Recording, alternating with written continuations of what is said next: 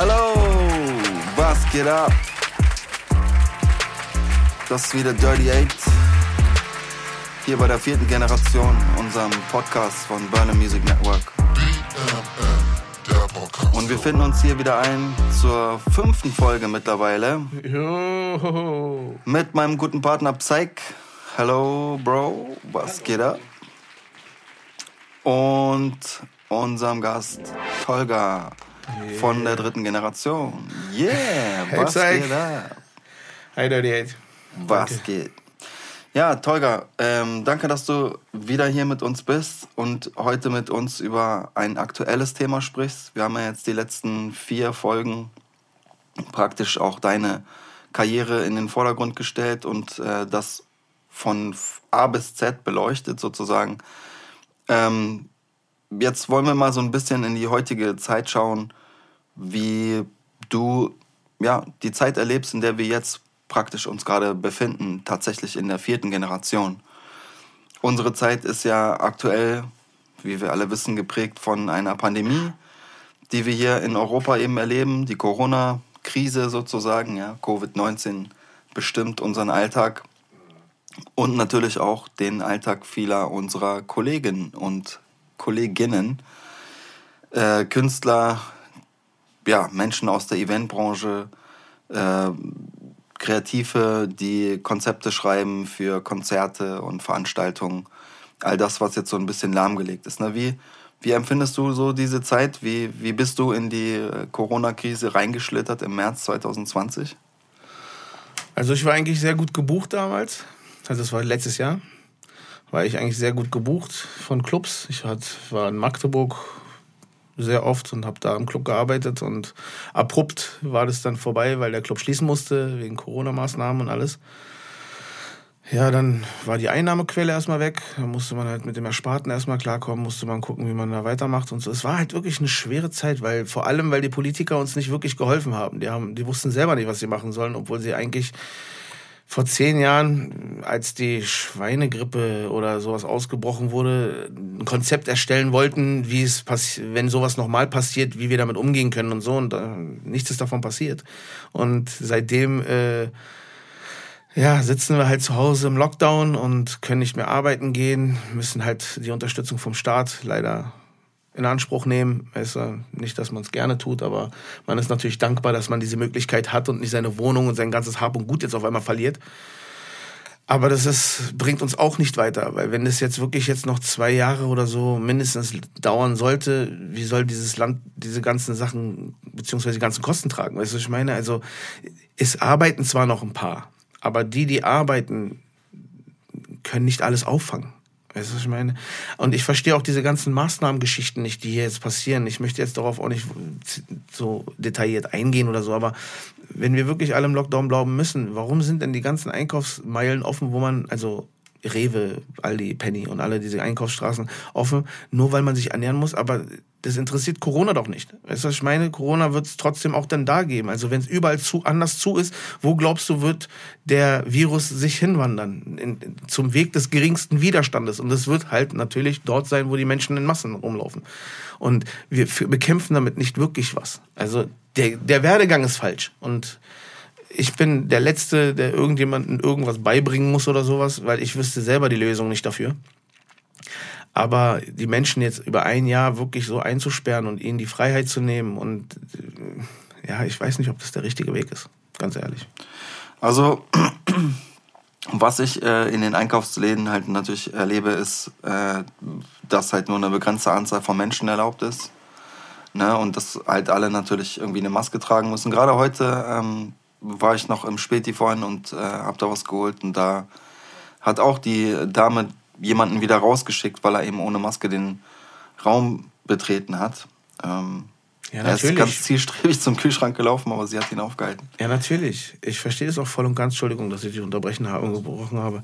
Ähm, alle halten sich an die Maßnahmen. Ich sage ja nicht, dass ich äh, schwarze Schafe darunter äh, sehe oder sowas. Nein, jeder hält sich dran. Jeder trägt Maske, jeder hält Abstand. Obwohl es gedauert hat etwas. Obwohl es ne? gedauert hat, genau. Und äh, die Rewe-Märkte und so, die halten sich auch dran, dass da vorne einer steht und die Menschenzahl zählt, wer reingeht, an den Einkaufswegen abzählt, wie viele reingehen, wie viele rausgehen und dann den Tausch machen. Aber wenn man schon so penibel drauf achtet, warum gibt man den Wagen ich sag's dir ganz ehrlich, ich bin bei so vielen Einkaufsmärkten äh, einkaufen gegangen und es ist immer dasselbe Bild. Warum gibt der Kunde, der vorher den Wagen hatte, dem Neukunden einfach den Wagen, ohne vorher den äh, Griffbereich zu reinigen mit Desinfektion? Weil das so, ist halt deine eigene Aufgabe dann. Aber warum ist es denn meine Aufgabe? Wo soll ich denn jetzt ein Desinfektionsmittel herfinden? Weil dort gibt's die nicht. Die hängen da nicht rum. Weißt du, was ich meine? Das heißt, ich muss jetzt dafür sorgen, dass ich ein Desinfektionsmittel dabei habe, um den Wagen da abzuwischen? Ja. Boah, mein Gott. Ja, so ist tatsächlich so. Äh, so erlebe ich das und so mache ich das tatsächlich. Ja. Aber ich kann es dann nicht machen. Ja, warum? Ich nehme dann ein Taschen, weil ich kein, weil ich kein Feuchttuch dabei habe. Ich bin Kerl, ich kann doch nicht mit dem Feuchttuch. Ich bin froh, wenn ich mein Taschentuch in der Tasche habe. dann soll ich mit dem Feuchttuch durch die Gegend rennen oder was. Nein, aber dann nehme ich ein Taschentuch in die Hand oder gehe zum Backladen da, wo man Backwaren holen kann und dann gibt es auch diese Handschuhe. Zieh mir das Ding immer und dann benutze ich den Wagen. Aber andere kommen halt nicht auf die Idee, weißt du? Und die husten sich dann in die Hand oder was auch immer und fassen das Ding an und geben es dann auch trotzdem weiter. Und das ist das, was ich dann versuche zu erklären. Ich gehe auch ungern in der Zeit gerade auch einkaufen. Also es gibt auf jeden Fall komische ähm, Verhaltensmuster, die Menschen jetzt durch Corona an den Tag legen, ja. weil sie halt denken, für sich den besten Weg aus der Krise herausgefunden zu haben. Ja. Ne? Beste Beispiel. Darf ich noch kurz das beste Beispiel geben? Ja, klar. Bevor, bevor es Corona gab, stand ich bei Rossmann an der Kasse und ich kann es dir wirklich schwören, die Leute standen mir so nah, dass ich ihren Atem in meinem Nacken spüren konnte.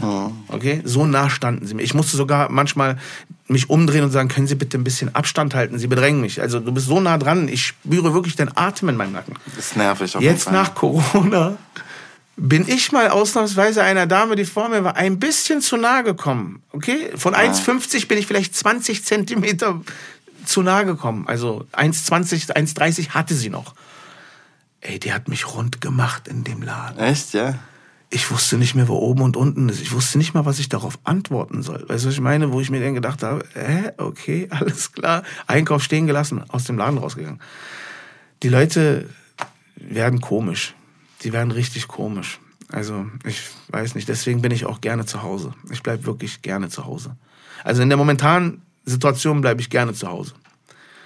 Ich bewege mich im Umkreis von 500 Metern, weil ich habe einen Hund, mit dem muss ich ja Gassi. Ja, und einkaufen muss ich ja auch, um zu essen. Aber ich versuche das immer so einzupegeln, dass ich einmal die Woche einkaufen gehen muss, sodass ich nicht jeden Tag muss. Ja, ja, das habe ich äh, mir auch angewöhnt für eine Weile. Aber ich habe gemerkt, dadurch habe ich voll die Rückenschmerzen bekommen, weil ja. ich voll viel geschleppt habe.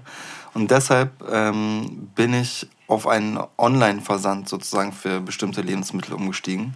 Okay, auch eine Für alle Idee. schweren Sachen, sowas wie, was weiß ich, ne, Wasser und ja, ja. Milch und alles, was so in der Summe dann einfach schwer ist. Äh, und das ich, mache ich jetzt online. Ja, und diese Möglichkeit gibt es ja momentan. Ich finde dieses Click und Connect oder Click und Collect-Geschichte finde ich ja gar nicht so schlecht, ehrlich gesagt. Das hat sich über die Pandemie eben natürlich auch ganz, also ganz eindeutig entwickelt. So, ja, ne? aber das können sie auch beilassen. Also ich finde es gar nicht schlimm. Also zum Beispiel, wenn ich jetzt bei meinem Lieblingsbäcker bei mir in der Straße, weißt du, Click und Collect, die haben eine Internetseite, bub, ich schreibe ihnen, ich hätte gerne fünf, sechs Brötchen, dies, das. Die machen die Tüte fertig, geh nur noch hin, zahle das Ding, nimm die Tüte und geh keine Schlange, nix. Weißt du, ich meine? ja. Ist entspannter. Oder bei Bauhaus habe ich letztens ein paar Sachen gebraucht. Im Internet einfach unverbindlich. Aha. Du gehst keinen Vertrag ein, packst es in deinen Warenkorb, schickst es ab, dass du es abholen möchtest. Äh, die geben dir einen Termin, du gehst hin und holst dir das Ding ab und gehst wieder. Also ich finde das ganz ehrlich auf einer Art mittlerweile richtig entspannt, also so eine Sachen zu machen, Aha. als äh, wie früher äh, beim Baumarkt reinzugehen, dumm dämlich erstmal eineinhalb Stunden durch die Gegend zu rennen und dann findest du vielleicht was oder auch nicht. Und wenn du was findest, stehst du stundenlang an der Kasse. Weißt du, was ich meine? Also ich finde das, also die Lösung finde ich cool, weil ich gehe sowieso davon aus, dass die Zukunft online sein wird. Also es bewegt sich ja dahin. Naja, das ähm, sehe ich auch so. Jetzt gerade in der Eventbranche ist es tatsächlich für Künstler und vor allem auch die ausführenden Betriebe, glaube ich, beschissen. richtig seltsam und eine Herausforderung, sich auf diese neue Zeit eben einzustellen. Aber ja so wie ich das gehört habe, gibt es auch jetzt gerade schon einige Unternehmen, die sich eben auf diese digitale Zeit tatsächlich vorbereiten und äh, Eventformate auch in digitaler Weise anbieten. Ja. Also stell dir vor, du lebst praktisch in einer digitalen ja, Post-Pandemie-Zeit, nach der Pandemie, wo sich alles auf die digitale Welt schon umgemünzt hat und ein Künstler eben tatsächlich nicht mehr live auftritt vor Publikum, sondern lediglich digital und die Leute schauen dir halt im virtuellen Raum dabei zu. Die setzen eine Brille auf und äh, die können sich praktisch ja, dich angucken, wie du performst oder wie du halt dein Ding machst, Gitarre spielst und so weiter. Äh, und könnten sich das praktisch selber gestalten, wie, wie sie dich sehen wollen, in welchem, in welchem Background. Dann kannst du auf der chinesischen Mauer spielen. Vielleicht irgendjemand will das sehen, ja, oder äh, keine Ahnung, in, auf der Freiheitsstatue. Okay. Oder Paris. Also praktisch in so einer virtuellen Welt, sagst du. Genau, jetzt. ja, ja. Also, Also, jemand sitzt zu Hause auf seiner Couch, statt in die Ja. Glotze zu glotzen, setzt er sich eine Brille auf und dann kann er ein Konzert auf, einem, auf dem Eiffelturm oder auf Naja, der- gibt's ja wahrscheinlich schon Netflix halt, ne? Also Netflix, ich denke, die sind jetzt nicht mega weit davon entfernt, VR-Filme anzu oder VR-Content anzubieten, ne? Weil die haben schon diese ganzen äh, Subscription-Modelle, ne? Wo du monatlich Geld bezahlst, irgendwie, was ich, 10 Euro. Für Virtual Reality dann vielleicht nochmal plus 5 Euro, ja? Das ist bei 15 Euro. Du wirst lachen. Ich habe sogar mal einen Film gesehen darüber.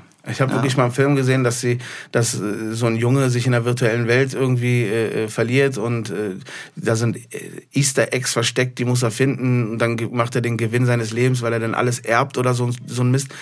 Von der Grundidee her finde ich das eigentlich gar nicht schlecht. Weil dann ist es die Hauspandemie hoch 10. Nur, dann hast du gar kein soziales Leben mehr, keinen Kontakt mehr. Du weißt ja gar nicht mehr, was wirklich fühlen bedeutet. Also wenn du einen Menschen mal die Hand gibst oder ihn umarmst oder, weißt du, dieses, dieses, dieses Menschliche, was, wofür Gott uns eigentlich erschaffen hat, dass wir wirklich miteinander auskommen und so, das ist halt da weg. Dann sind wir in der virtuellen Welt, da kann ich praktisch ein Riese sein oder ein blauer Fuchs oder was weiß ich. Weißt du, was ich meine? Also das Ja. hat ja gar nichts mehr mit der Realität zu tun.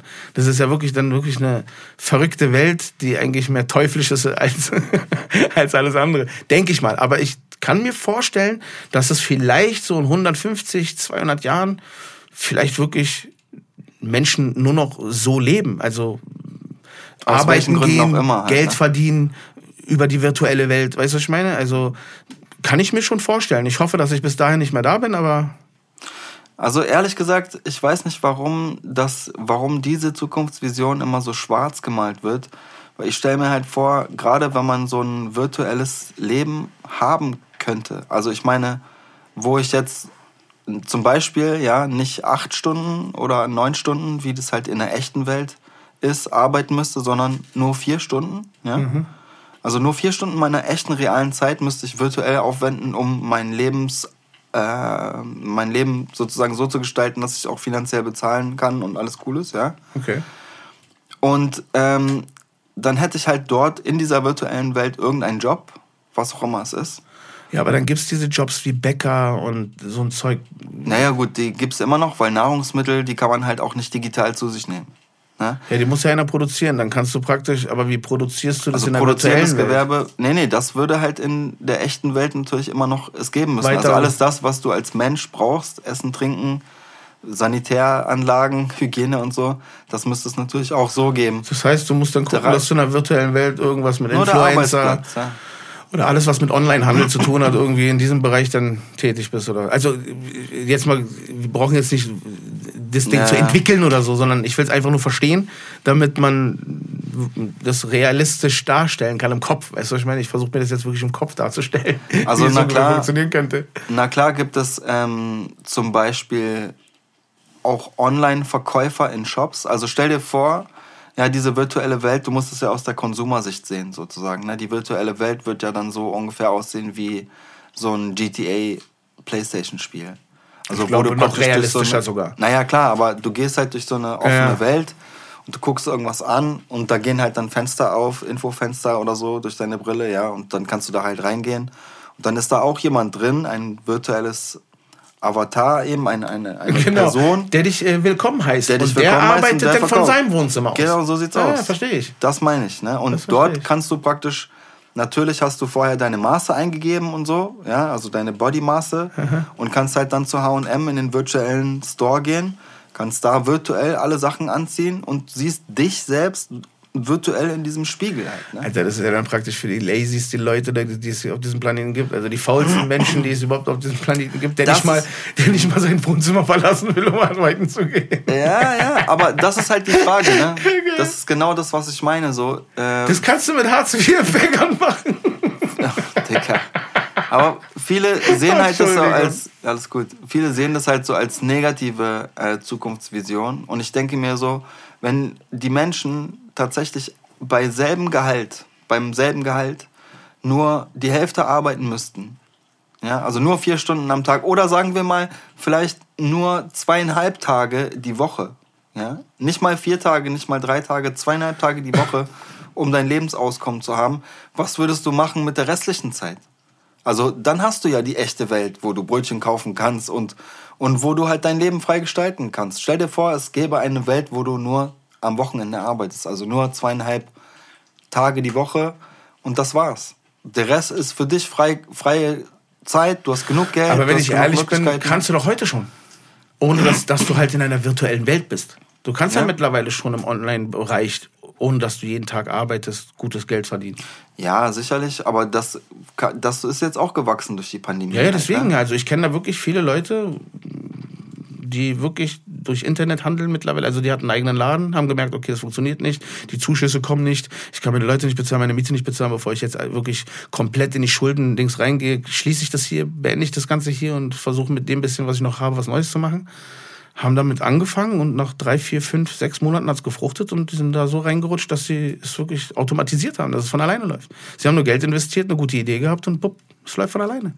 Es ist wirklich, jetzt sage ich euch auch, es ist Zeit, in dieser Art Geld zu verdienen. Du brauchst gar nicht mehr großartig acht Stunden lang knüppeln gehen wie ein Verrückter, um am Ende des Monats 1200, 1300 zu haben. Andere Leute gehen wirklich nur zwei Tage in der Woche arbeiten und im Internet verlassen nicht mehr ihr Wohnzimmer und haben drei Scheine im Monat.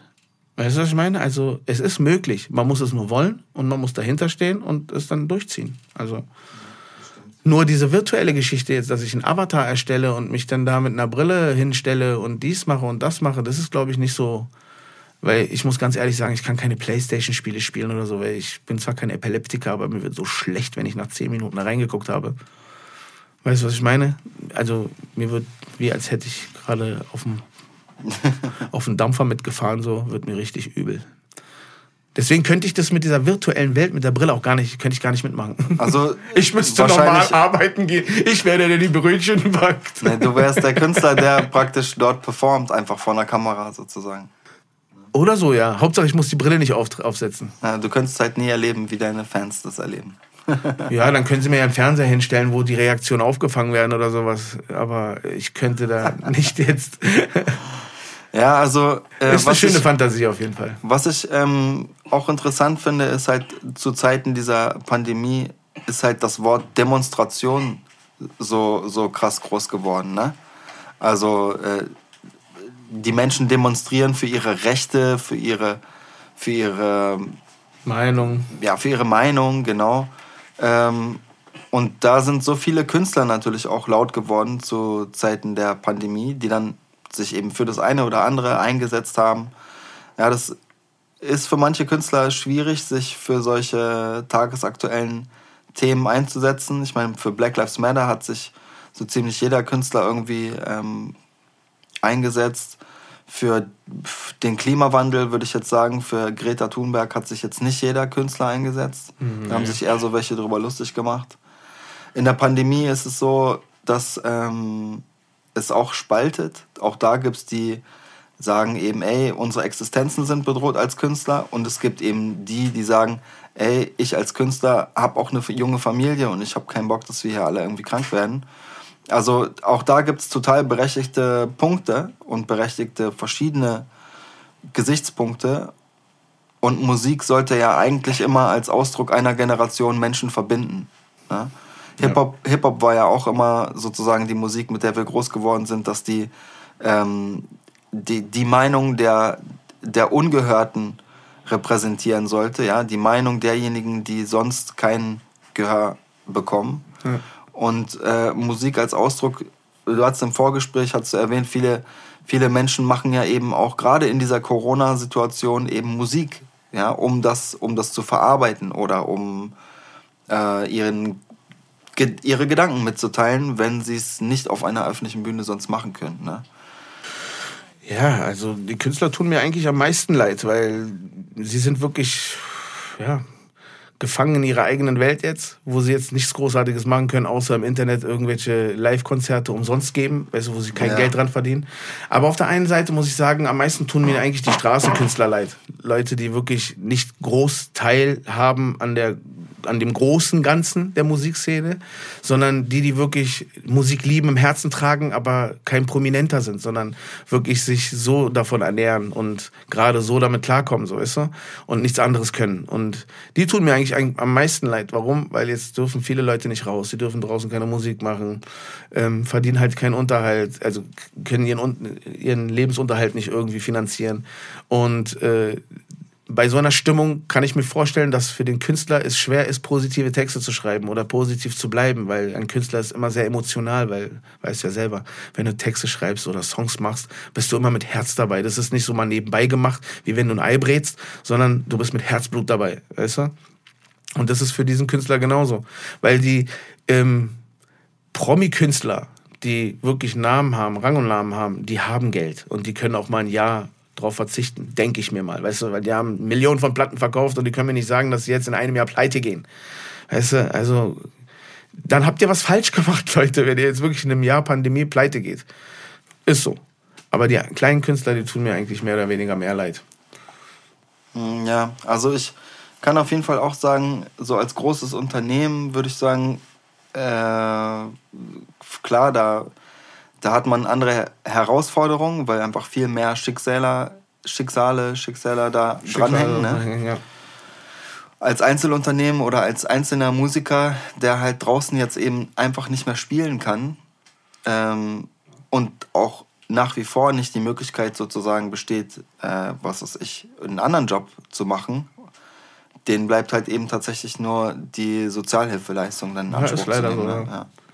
Aber ähm, viele haben dadurch auch teilweise mehr, als sie hätten, wenn sie jetzt ganz normal als äh, Musiker auf der Straße gespielt hätten. Aber, mhm. also, weil die Miete eben drin ist und so weiter, ne? Aber dieser, der Bühnenstolz ist natürlich auch verletzt, ja, wenn man nicht für sein Geld musizieren darf. Weißt also du so? ich, ich sag's dir ganz ehrlich, ich kenne einen Straßenmusiker und der ist gut. Er ist nicht überragend, aber er ist gut. Ähm, der macht in drei Stunden ca. 300 Euro mit seiner Straßenmusik. Die verdienen nicht schlecht, die ja, verdienen wirklich gutes Geld. Dürfen. Wenn sie spielen dürfen, genau. Also deswegen kann ich mir vorstellen, dass das Geld, was sie vom Jobcenter kriegen, das ist, was es gerade das Nötigste deckt, dass es schon auf die Psyche haut. Nicht nur, weil du finanziell blöd dastehst, sondern weil du einfach das, was du liebst, für was du dich entschieden hast, nicht machen darfst und gezwungen wirst, irgendwie entweder zu Hause zu sitzen oder dich für irgendwas zu entscheiden, wie bei Rewe oder Aldi oder bei den großen Märkten dich irgendwie als Regalauffüller bewirbst, weil nur diese Möglichkeiten gibt's als Arbeit, weißt du? Woanders kannst du ja nicht arbeiten. Es sind ja nur Apotheken offen. Die Apothekerausbildung machen kannst du jetzt auch gerade nicht. Nee, so schnell geht es nicht. Und Supermärkte äh, sind offen und das war nicht mal ein Volvot hat auf. Ich will seit drei Monaten, ich schwöre dir, seit drei Monaten möchte ich zu Hause äh, äh, Teig, Pizza machen. Okay? Und dafür brauche ich ein Nudelholz. Und ein Nudelholz gibt es entweder bei Teddy oder bei Volvot oder bei solchen Läden, weißt du? Aber die sind alle zu. Wo soll ich denn jetzt? Jetzt habe ich mir einen Amazon, Amazon gemacht. Jetzt haben sie mich so weit getrieben, dass ich einen Amazon Account gemacht habe und mir über Amazon ein Werbung. Ja, kannst du von mir aus bieten. Das ist nicht das Problem. Aber worauf ich hinaus will, ist, derjenige wie ich, der normalerweise niemals im Internet irgendwas bestellt, wurde genötigt, Internet-Account Internet zu machen, meine Daten preiszugeben. Mich auch als Anonymer zu outen und zu zeigen, hier bin ich, Leute, jetzt bin ich auch in der virtuellen Welt. Weißt du, was ich meine? Und das wollte ich eigentlich nicht, aber man wird dazu genötigt. Und was willst du machen? Wenn du Nudelholz haben willst, musst du es dir bestellen. Ich glaube tatsächlich, äh, bei Edeka um die Ecke gibt es auch eins. Nein, glaub mir. Ich habe, guck mal, bei mir um die Ecke gibt es ein Rewe, gibt es ein Edeka, ich mache jetzt Werbung jetzt. Aldi, gibt es ein Lidl oh. und gibt es ein Penny. Ich habe alle fünf um die Ecke. Hat der Walmart schon? Okay. Nee, Walmart habe ich nicht. Ja, gut. Der ist auch zu groß. Ja, whatever. I mean, dann es ist ja tatsächlich trotzdem so, dass also dass nicht nur Corona unser Kaufverhalten oder unser generelles Verhalten so äh, geändert hat, sondern eben auch die Zeit, in der wir leben. Die Kombination aus beidem haben wir jetzt sozusagen hier vorgefunden. Und äh, also wir sind uns einig, dass äh, Covid, Corona 19, wie auch immer, ein Arschloch ist.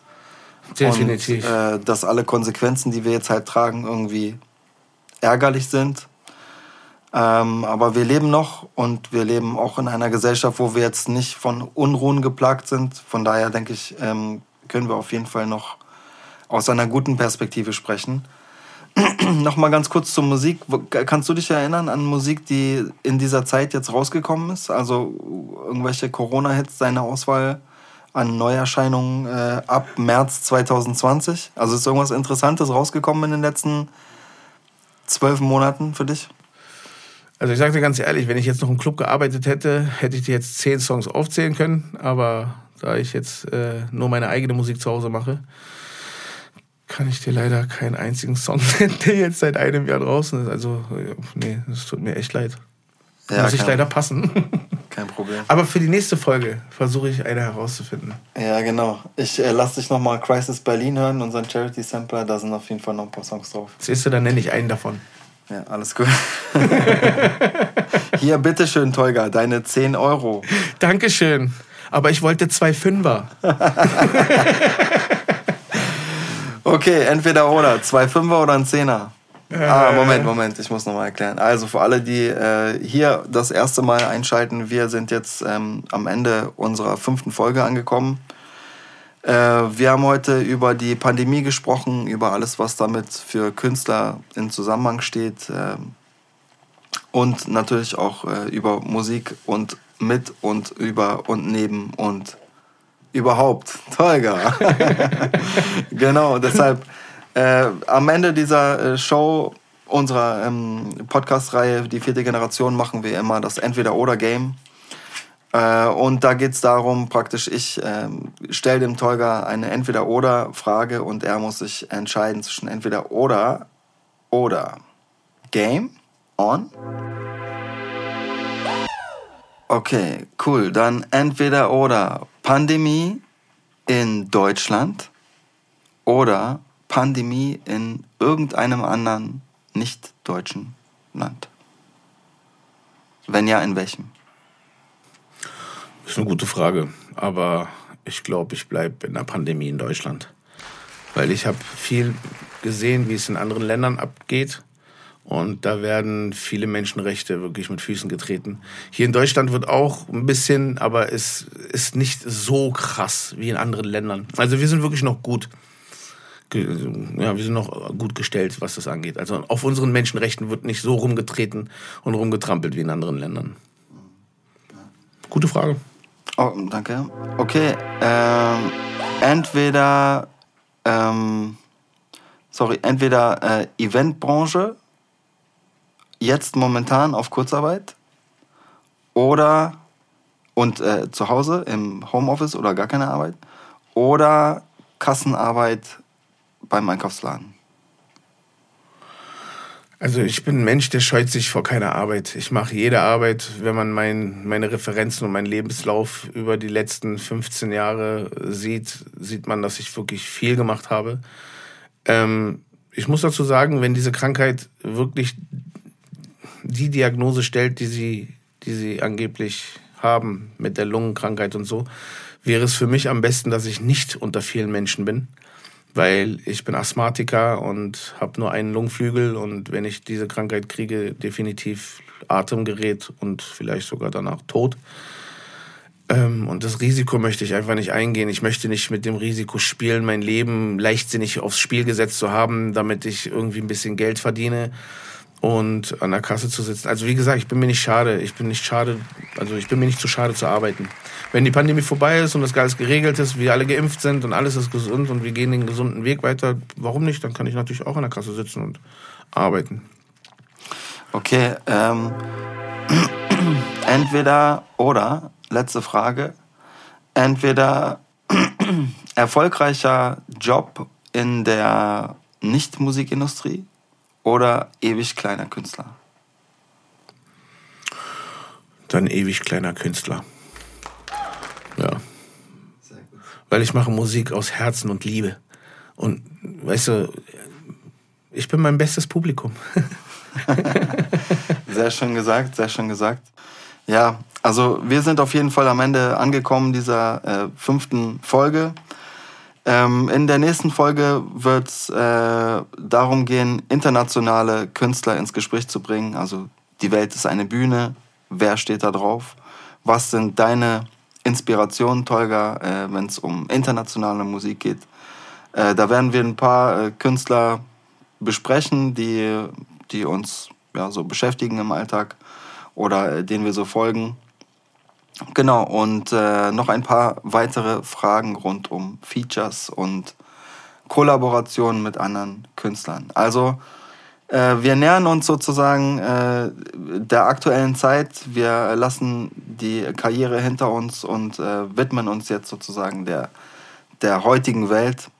Also ja, seid eingeladen und äh, schaltet auf jeden Fall in die sechste Folge wieder rein, wenn es äh, wieder heißt, die vierte Generation. Ähm, ich bedanke mich auf jeden Fall bei unserem Gast Tolga von der dritten Generation. Vielen Dank, dass du hier warst und äh, mit uns diese Pandemiezeit auch nochmal besprochen hast, wie das Gerne. aus deiner Sicht ist.